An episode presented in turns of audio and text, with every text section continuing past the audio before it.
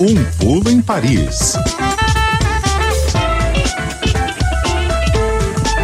Sexta-feira é dia de dar um pulo em Paris, conversar com o pessoal da Rádio França Internacional, hoje com a Adriana Moisés. Oi, Adri, boa tarde.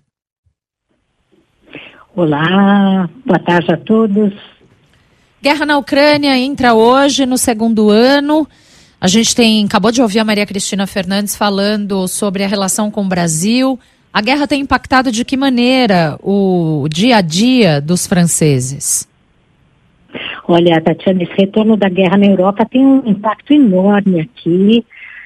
Os franceses são inundados diariamente de imagens atrozes das trincheiras. A cobertura na televisão é intensa. Existem canais que passam o dia todo transmitindo eh, os combates no leste da Ucrânia. Além disso, os vídeos postados pelos soldados nas redes sociais chegam a todos aqui. Então, é aquela tristeza ver milhares de homens jovens que morrem diariamente sob as bombas dos dois lados, o que parecia impensável depois de dois conflitos mundiais. É uma guerra de alta intensidade comparada à barbárie que foi a Primeira Guerra Mundial, o futuro de dois países e de boa parte do mundo comprometido pelo que muitos aqui chamam de uma loucura do poder revisionista do presidente Vladimir Putin. Na França, a opinião pública tem grande admiração pela coragem e resiliência dos ucranianos, Tatiana. Agora, Adri, os franceses apoiam a ação do governo ou já manifestam um certo cansaço, um desgaste por causa do aumento dos preços de alimentos e de energia, por exemplo?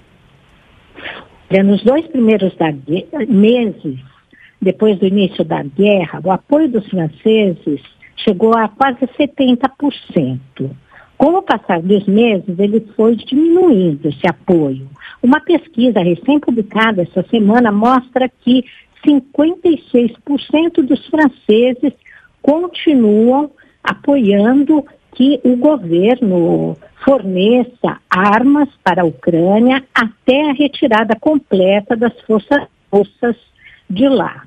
Entre os mais velhos, com mais de 50 anos, esse apoio sobe para 66%, porque são pessoas que têm uma consciência mais sensível, uma memória mais recente sobre os horrores vividos nos períodos de ocupação nas duas grandes guerras que aconteceram aqui na Europa, Fernando. Qual é o número de refugiados ucranianos hoje aí na França, Adri? E como é que tem sido a integração nas escolas entre franceses e refugiados imigrantes? Olha, atualmente a França acolhe 100 mil refugiados ucranianos, 90% são mulheres e crianças, já que os homens de 18 a 60 anos não podem deixar o país por causa da lei marcial. Em um ano, a França absorveu 20 mil crianças e adolescentes na rede pública de ensino. Houve aí alguns períodos de retorno, mas agora esse número se estabilizou. A maioria vive em Paris, Nice, no sul da França, e em Estrasburgo, no leste.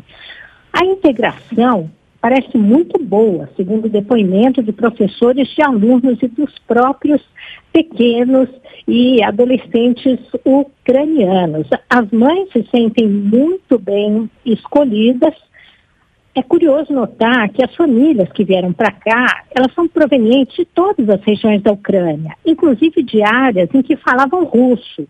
A população que o presidente Vladimir Putin alegou que precisava salvar do genocídio lá na Ucrânia.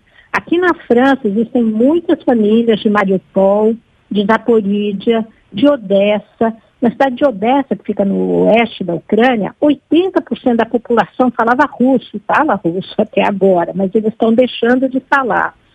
Isso entre outras cidades ali da região leste, onde agora né, foi fixada a, a, a linha né, de, de guerra.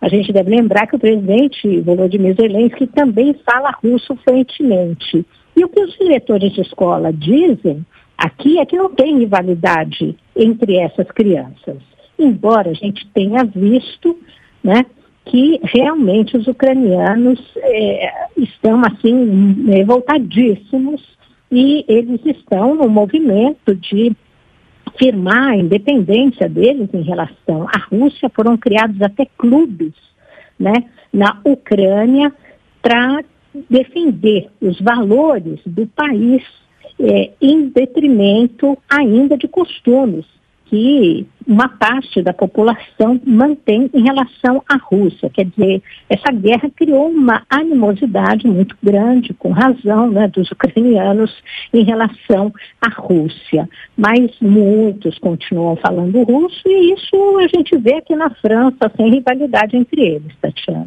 Agora, Adri, como é que é vista da França a posição do governo Lula que propôs um grupo de países que para tentar negociar uma paz?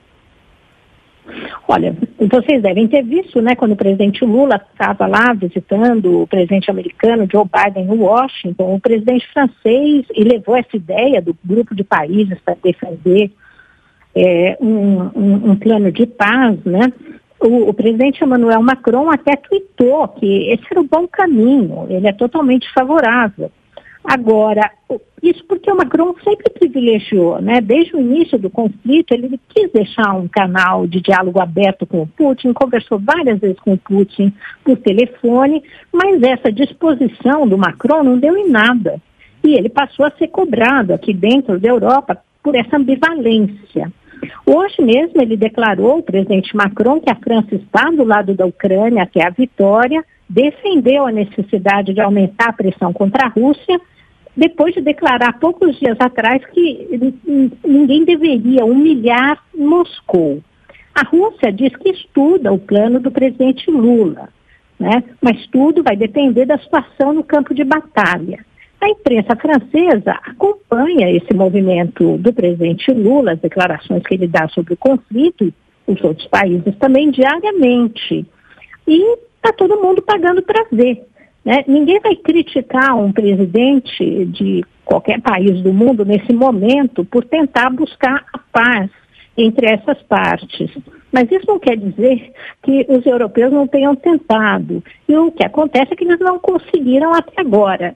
Então, todo mundo aqui deseja boa sorte para o presidente Lula, embora veja por trás dessa guerra né, interesses geopolíticos muito maiores que impedem que nesse momento né, se consiga parar com essa guerra ali na Ucrânia, Fernando. Perfeitamente. Adriana Moisés, da Rádio França Internacional, no nosso pulo em Paris, toda sexta, aqui no estúdio CBN.